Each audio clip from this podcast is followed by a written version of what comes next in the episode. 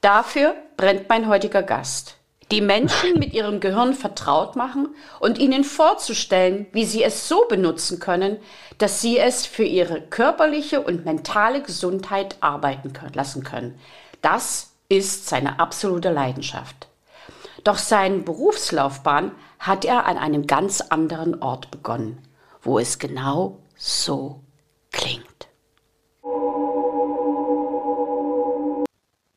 75 Prozent aller Eltern sagen, sie haben zu wenig Zeit für ihre Schulkinder und machen sich deshalb Sorgen. Doch nicht mehr lange. Denn in diesem Podcast erhalten Sie konkrete Anregungen, wie Sie endlich trotz aller Anforderungen mehr Zeit für sich und Ihre Kids haben. Ich bin Ria Neute und los geht's mit meinen Mutmachgeschichten.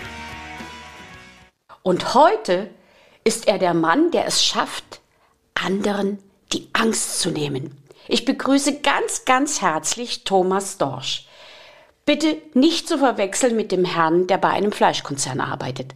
Einen wunderschönen guten Morgen, Thomas. Hallo Ria, super. Vielen lieben Dank für die Einladung. Schön, dass ich da sein darf. Wir haben uns schon einige Male virtuell getroffen, leider noch nicht offline, wobei das garantiert nicht mehr lange dauern wird. Ich verehre dich sehr in deiner Art, wie du arbeitest, wie du sprichst. Wir hören uns auch öfter auf Clubhouse und deine Art, mit Angst umzugehen, mit Angst zu arbeiten, die finde ich so faszinierend und ich weiß, dass da draußen ganz viele Menschen sind, die ebenfalls Ängste haben, dass ich mir gedacht habe, dich brauche ich als Gast in meinem Podcast und ich freue mich ganz, ganz doll, dass du da bist. Doch bevor wir zu deinem Spezialthema kommen, meine erste Frage. Wie kommt man dazu, auf einem U-Boot zu arbeiten? Ja, die, die Frage, die, die kriege ich immer wieder, denn es ist ja nun mal etwas, ich sag mal, ein bisschen was anderes, ne? Ja. Als irgendwie mal wegen am Supermarkt oder Rechtsanwalt oder schieß mich tot. Im Wesentlichen hat alles angefangen, als ich mit äh, 13 Jahren zum ersten Mal den Film Das Boot gesehen hatte. Vielleicht kennt den der ein oder andere, der Klassiker von Wolfgang Petersen, mittlerweile ja auch leider verstorben. Und dort habe ich zum ersten Mal kennengelernt, dass man mit einem Boot auch unter Wasser fahren kann. Das war für mich ein komplettes Highlight. Das wusste ich damals noch gar nicht, dass es so etwas überhaupt gibt, dass so etwas möglich ist. Und ja, dann habe ich mich halt informiert über U-Boote, klar, auch die ganze Geschichte dahinter und über die Marine heute und die U-Boote heute. Und am Ende dieser Informationsarie, so möchte ich es fast nennen, stand dann die Entscheidung, ja, das ist das, was du machen willst. so kam es dann, dass ich mit ja schon 16 Jahren beim Kreiswehrersatzamt in München angeklopft habe, um mich zur Musterung zu melden, um mit 19 dann aus meinem kleinen, süßen, beschaulichen Heimatort Oberhaching 1000 Kilometer in den Norden nach Schleswig-Holstein zu ziehen, um dort meinen Dienst äh, zwölf Jahre bei der Marine anzutreten. Da muss ich mich dran erinnern, ich bin ja auch gerne mit dem Schiff unterwegs, allerdings als Tourist. Und da wurde mir gesagt, dass Österreich und die Tschechen die oder sehr, sehr viele Menschen haben, die auf dem Wasser arbeiten, obwohl ja das zwei Länder sind, die überhaupt keine Wassergrenzen haben. Das heißt also, je weiter man vom Wasser entfernt ist, desto größer ist wahrscheinlich auch die Zugkraft der See. Das kann sehr gut möglich sein. Also der Großteil der, der, der Mitglieder der Besatzungen, und das finde ich immer recht spannend, äh, die kommen aus Ländern wie Bayern oder dem Saarland, viele auch aus äh, Sachsen oder Sachsen-Anhalt. Der kleinste Teil kommt wirklich gebürtig aus Schleswig-Holstein oder ist da hingezogen, ne? oder MacPom oder äh, Niedersachsen liegt ja auch dort oben. Ne? Also der, der, der Großteil wirklich der, der Marine oder der Marinemenschen, äh, die sind einfach zugewandert aus anderen Bereichen der Republik. Für mich ist der Gedanke, in einem U-Boot zu sein, unwahrscheinlich angsteinflößend. Ich hatte also vor einiger Zeit die Möglichkeit, in Sassnitz einmal ein Schau-U-Boot zu betreten. Und dieses U-Boot war angeteut äh, am Kai wir sind da draufgegangen und ich bin da runter und dachte, oh, schön, dass ich so kurz und klein bin und so schmal. Äh, die Menschen dürfen alle nicht so irgendwie so groß sein wie mein Mann. Mein Mann war 1,83, der hat immer irgendwie Schwierigkeiten gehabt, seinen Kopf einzuziehen. Und äh, auch etwas dickere Herrschaften hatten echt zu tun, da diese schmalen Kajüten oder auch diese schmalen Luken irgendwie zu durchschreiten. Als sie dann aber die Schotten dicht machten und dann die Geräusche wie unter Wasser waren, hatte ich ein so beklemmendes Gefühl, dass ich gesagt habe, das ist überhaupt nicht meins. Das geht gar nicht. Ich hatte sofort diesen, diesen, diesen Druck auf den Ohren und diesen Gedanken, über mir ist ganz viel Wasser und ich komme da nicht raus. Es war unwahrscheinlich beklemmend. Und als ich dann wieder frische Luft geschnappt habe, habe ich wirklich gesagt, Gott sei Dank bin ich draußen.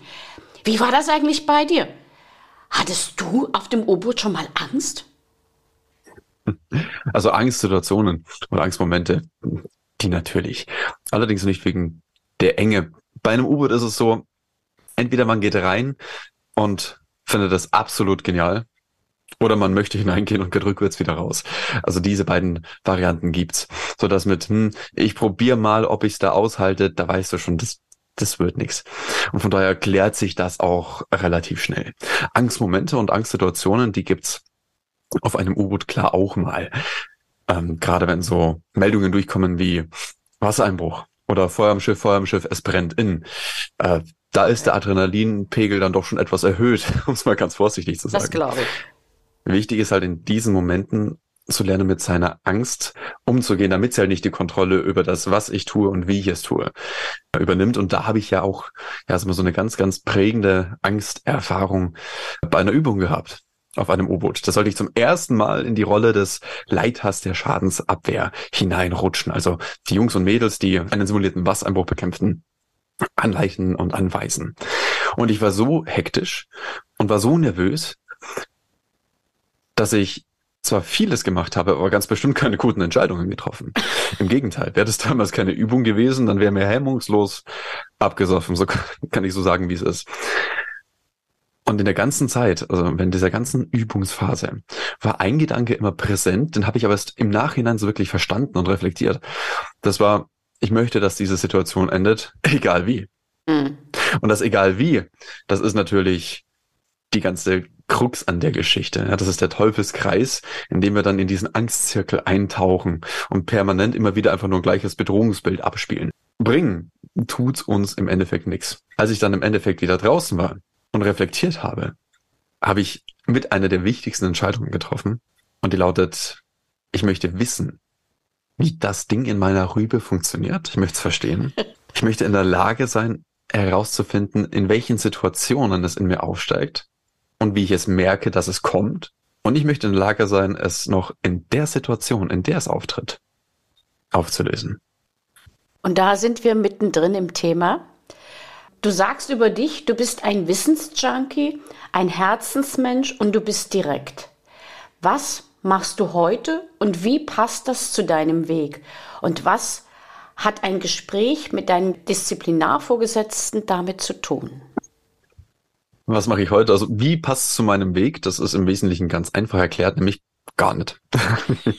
Was völlig anderes. Was ist so das komplett anderes?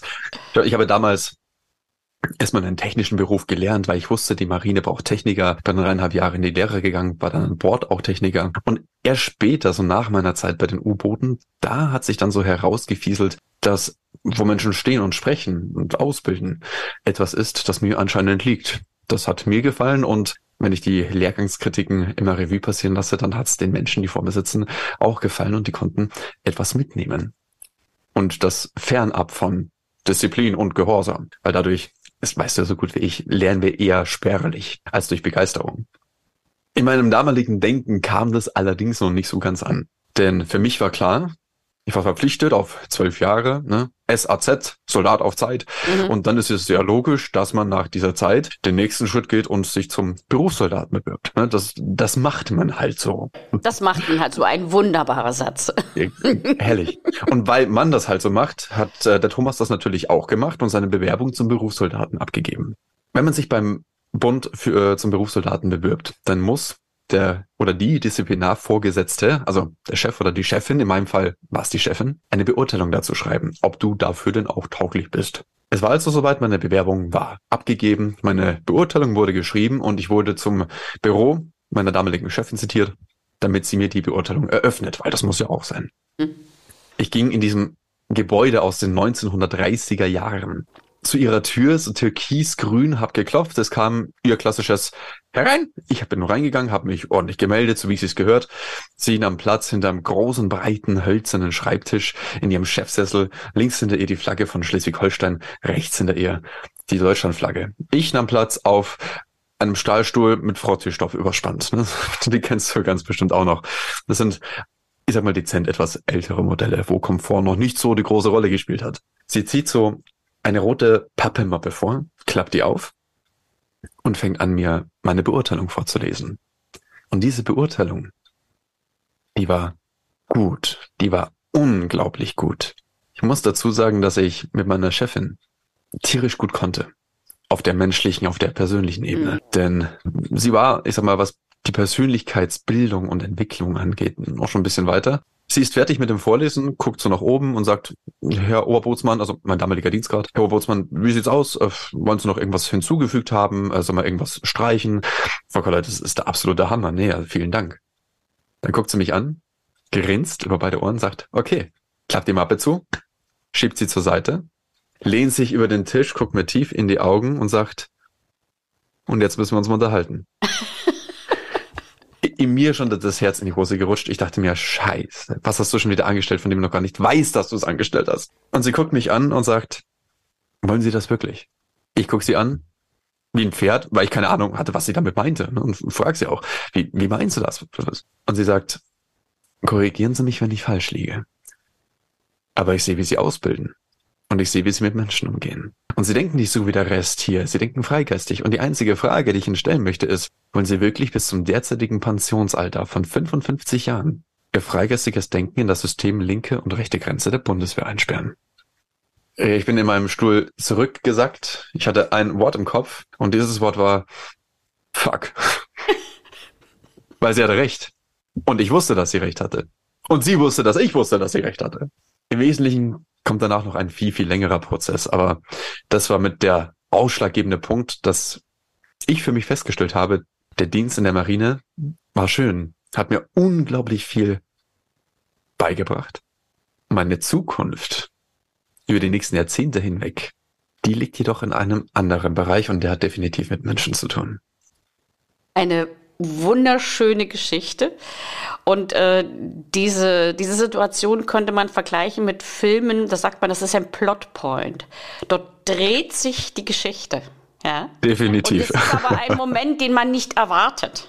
Ja, das ist so, kommt völlig ad hoc, für in diesem Moment aus der Luft gegriffen. Bloß wenn man das Ende der Geschichte kennt, wie das bei vielen, vielen Filmen ist, dann weiß man, dass es irgendwann mal so einen Plotpoint geben muss. Aber im Leben diese Plotpoints zu erkennen, ist natürlich etwas ganz Besonderes, weil man das Leben Gott sei Dank nicht von hinten aufräufeln kann. Absolut. Aber in diesem Zusammenhang einfach mal wirklich jetzt zum Thema Angst. Gehen mhm. wir mal in die Vollen.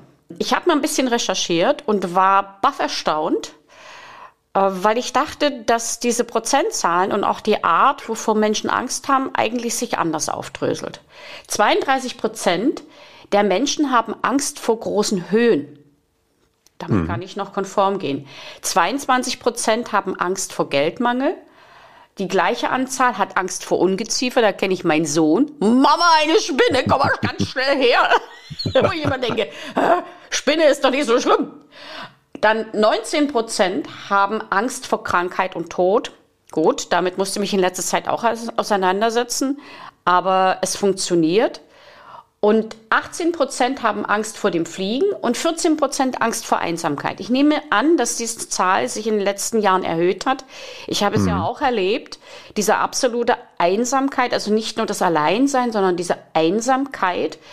Und äh, gerade Kinder haben heute natürlich auch ein riesengroßes Problem. Die Psychologen, die Psychiater, sie sind alle überlastet. Das heißt, durch Corona-Zeiten haben sich diese Angststörungen verstärkt und auch, sag mal, multipliziert, auch in Verbindung mit anderen systemischen Erkrankungen, die das Arbeiten und das Lernen immer schwerer machen. Ist Angst eigentlich notwendig oder sollte man sagen, ist es überflüssig, das braucht man nicht? Das ist eine sehr, sehr gute Frage. Sitzt die Angst und die Reaktion, wie wir auf gewisse Dinge auch impulsiv reagieren, ja in unserem Reptiliengehirn. Das ist der älteste Bereich unseres Gehirns. den teilen wir uns mit den ersten Säugetieren. Der ist über 100 Millionen Jahre alt. Und 100 Millionen Jahre, ja, da kommt schon der Hauch eines Antiquariats auf. so sage ich es einfach mal. Also Angst ist definitiv etwas antik. Sie ist natürlich gut und sie ist praktisch. Sie gibt uns auch in gewissen Situationen oder Momenten, wenn jemand vor uns steht und uns vielleicht äh, das wunderbare neueste Geschäftsmodell, mit dem man über Nacht zum Millionär werden kann, verkaufen möchte, hm, die passende Distanz dazu, um ein bisschen reflektierter an die ganze Geschichte heranzugehen. Sie ist auch praktisch, wenn wir auf der Straße entlang spazieren und die Straße überqueren wollen. Denn Angst hat ja eine große Eigenschaft je stärker sie auftritt, umso stärker schaltet sie den präfrontalen Kortex, also der Vorderbereich im Gehirn, der für das logische, bewusste Denken, Handeln, Entscheidungen treffen zuständig ist, den schaltet sie aus. Und wenn wir da über die Straße gehen und der Bus rollt auf uns zu, dann ist das schon ganz von Vorteil, denn wir stellen uns ja nicht hin und sagen, ich lasse dieses Bild jetzt erst einmal auf mich wirken. Wir müssen auch nicht daran denken, dass wir jetzt umdrehen, die Beine in die Hand nehmen und wieder von der Straße verschwinden. Wir tun es automatisiert.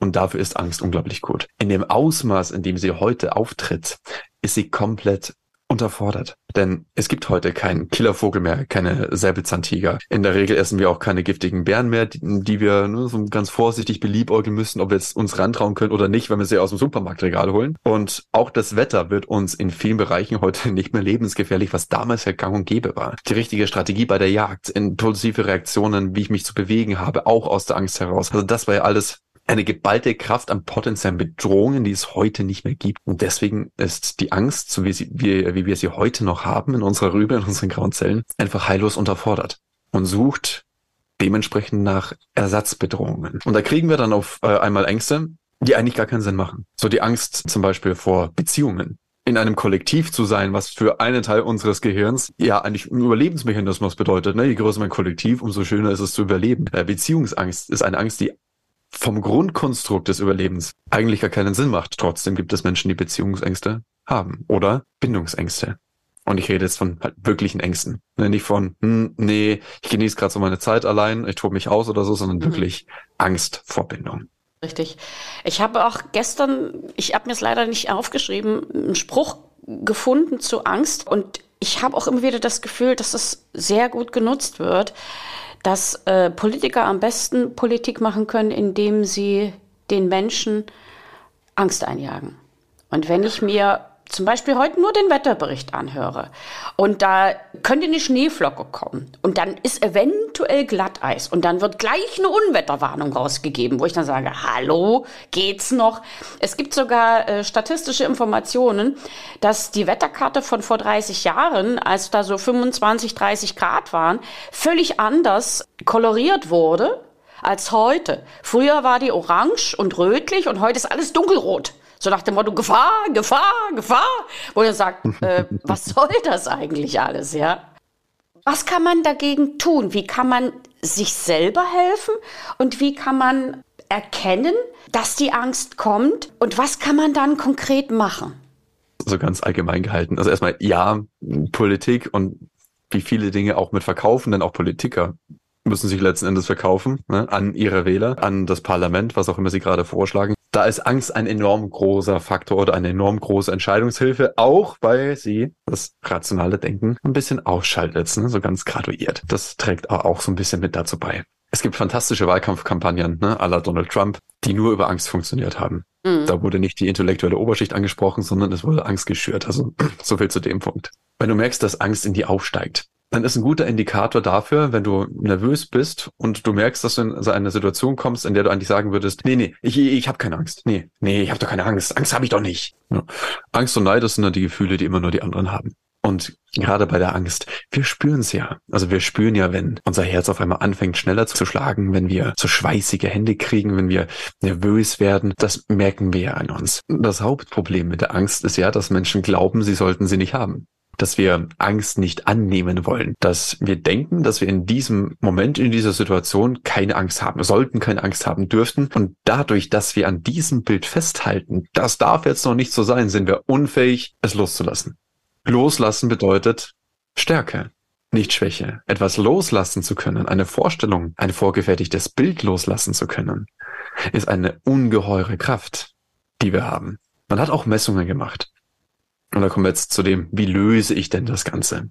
Der erste Schritt ist, sie erstmal anzunehmen, sie zu begrüßen. Wenn ich merke, ach, Angst, dann bist du ja wieder. Ich habe mich schon gefragt, wo du heute bleibst. Dann reduziert das die Auswirkungen dieser Angst. Das heißt, Adrenalinausstoß, Cortisol, der Stress, das Überlebenshormon, um bis zu 30 Prozent. Das hat man klinisch nachgewiesen. Das ist eine ordentliche Hausnummer. Eine andere Methode, die wir, ne, wenn wir so ein bisschen reflektieren wollen, nutzen können, ist The Work 2.0. Es gibt ja die Work-Methode von Byron Katie, die man gerne nutzt, auch zum Ärgern. Da benutze ich das auch sehr gerne. Und ich habe die Fragen so ein bisschen weiterentwickelt. Deswegen der Work 2.0. Mhm. Im Wesentlichen stellen wir uns dadurch nur vier Fragen. Und die erste Frage ist, ist es wahr? Ist es im Hier und Jetzt wahr? Und so ziemlich alle Dinge, vor denen wir Angst haben, können wir da schon verneinen. Denn Angst ist nichts anderes als das Bild eines Schadens, der in der Zukunft auf uns einprasseln könnte, eventuell, vielleicht, unter Umständen. Das bedeutet, Angst ist immer zukunftsgerichtet. Ein Bild, das im Hier und Jetzt noch gar nicht da ist. Und da es immer zukunftsgerichtet ist und im Hier und Jetzt gar nicht da ist, ist es auch in diesem Moment gar nicht real. Und schon haben wir die Angst ein ganz großes Stück weit entzaubert, in Anführungsstrichen. Ich nenne das immer die Brille des Katastrophierens. Ein sehr, sehr schönes Bild. Die zweite Frage ist, was habe ich davon, dass ich denke, es ist wahr? Also was bringt es mir jetzt äh, im Hier und Gerade? Dass ich denke, der größte Schaden, den ich jetzt hätte, müsste unbedingt auf mich einprasseln. Zum Beispiel eine Pleite. Wenn ich denke, Gott, ich werde definitiv und absolut pleite gehen. In welchen Zustand versetzt mich das? Die dritte Frage. Zu welchem Menschen macht es mich in dem Hier und Jetzt? Zu einem ängstlichen, zu einem nervösen, der Adrenalin, der Cortisol ausschüttet und im Wesentlichen damit seinem Immunsystem ordentlich eine auf den Deckel haut. Dabei unfähig wird, rational auch logische Entscheidungen oder logischere Entscheidungen zu treffen, denn Angst hemmt ja unseren präfrontalen Kortex, unsere bewusste Entscheidungsfähigkeit. Und die vierte und mit die wichtigste Frage. Wer könnte ich sein, wenn ich nicht denken müsste, es wäre wahr? Also wer könnte ich sein, wenn ich nicht in diesem Angst, in dieser Angstspirale gefangen wäre? Ich könnte mich beruhigen, besinnen, könnte tief durchatmen, könnte grinsen und lächeln und in diesem Zustand Lösungen für ein Problem finden, das ich habe. Denn nur darum geht es. Auch bei Problemen denken wir, wir sollten sie nicht haben. Das ist das größte Problem an Problemen, wie bei der Angst. Doch genau diese Probleme zwingen uns ja zu wachsen, ein bisschen aus uns herauszugehen, unsere Sicherheit so ein kleines bisschen zu verlassen. Und je mehr Probleme ich löse, je mehr ich mich in solchen Bereichen weiterbilde, die mich beschäftigen, umso größer wird mein Wissensnetz. Und je größer mein Wissensnetz ist, umso schneller komme ich auf noch mehr Alternativen, auf noch mehr Lösungen, die ich für ganz individuelle Probleme immer wieder heranziehen kann. Also je größer mein Wissensnetz, je mehr ich davon weiß, umso schneller werde ich auch in der Bekämpfung von Angst oder wie ich gerne sage, im Schaffen von Mut denn mutig sein bedeutet ja nicht, keine Angst zu haben. Das wäre in vielen Fällen eher die Dummheit. Mutig sein bedeutet, in Momenten der Angst trotzdem die für mich richtigen Entscheidungen zu treffen und es trotz der Angst dennoch zu tun. Das ist für mich die sind zwei Brillen. Die eine Brille ist die Brille des Katastrophierens. Und wenn ich die absetze und ich setze mir die Brille der unendlichen Möglichkeiten auf, dann mhm. kann ich aus dieser Angst heraus etwas ganz Neues, etwas total Interessantes entwickeln. Und ich habe vorhin zwar die meisten Ängste schon aufgelistet, aber die größte Angst oder die Angst mit den meisten Prozentzahlen ist die Angst, und zwar zu 41 Prozent, vor dem öffentlichen Reden. Mhm. Wenn ich jetzt da draußen mir meine Schüler vorstelle, dann weiß ich ganz genau, dass die jetzt alle nicken. Oh ja, vor der Klasse zu sprechen oder vor Frau Neute zu sprechen oder vor sonst irgendjemanden zu sprechen, sich da vorne hinstellen zu müssen und irgendwas zu erzählen. Da reichen schon drei Sätze, da, da ist die Angst da. Aber was kann denn eigentlich passieren? Eigentlich kann gar nichts passieren. Man mhm. wächst über sich hinaus. Und ich weiß, dass du vor einiger Zeit, ich glaube 2021, auch ein ganz tolles Buch dazu geschrieben hast, nämlich Angstfrei reden. Die erste Frage dazu ist, wo kann man das Buch noch erwerben? Und welche kleinen Tipps kannst du vielleicht meinen Schülern oder den anderen Zuhörern da draußen dazu geben? Also zu Frage Nummer eins. Du findest es natürlich bei mir im Shop, du findest es auf Amazon und die Buchhändler, die können es auch bestellen. Die Links können wir ja vielleicht unten mit in die, in die Beschreibung setzen. Mhm. Dann gebe ich da gebe ich noch ein kleines Geschenk mit. Das Buch gibt's ja auch als Hörbuch. Und ähm, wenn du möchtest, dann setzen wir einfach den Link zum Hörbuch mit einem Gutscheincode. Da können Sie sich äh, das kostenlos herunterladen, kriegen deine deine Zuhörer und Zuhörerinnen das Hörbuch als Geschenk von mir einfach mal mit dazu. Oh, das ist aber toll. Da danke ich dir ganz, ganz herzlich. Ich denke, dass da einige sich melden werden. sehr, sehr gerne. Zur Frage, was kann ich machen? Die Angst vor dem Reden ist die größte Angst, noch vor der Angst vor dem Tod. Und wenn wir uns mal ein bisschen vor Augen führen, dass das im Umkehrschluss bedeutet, dass auf einer Beerdigung mehr Menschen lieber im Sarg liegen, liegen würden, als die Grabrede zu halten, dann ist das schon ein sehr ungewogenes Verhältnis. Wichtig ist jedoch, es gibt keine Angst vor dem Reden. Wir haben vor dem Reden keine Angst. Wovor wir Angst haben, ist, etwas falsch zu machen und nicht gemocht zu werden. Hm. Darum geht es in der Angst, vor Menschen zu stehen und vorhin zu sprechen. Wenn ich das weiß, dann kann ich zwei Entscheidungen treffen. Zum einen möchte ich ein Mensch, ein Wesen, eine Persönlichkeit sein, die von anderen abhängig ist, die die Verantwortung darüber, wie es ihr gerade geht, an andere Menschen, an das Umfeld abgibt, also vom Beruf Opfer, oder möchte ich diese Verantwortung lieber bei mir behalten? Denn dann kann ich ganz anders mit der Situation umgehen. Dann kann ich mich frei machen von, und das ist jetzt wichtig, das bipolar zu betrachten, von Kritik und auch vom Lob anderer Menschen. Das ist ein immenser Schritt zur Freiheit, gerade wenn es um das Reden geht.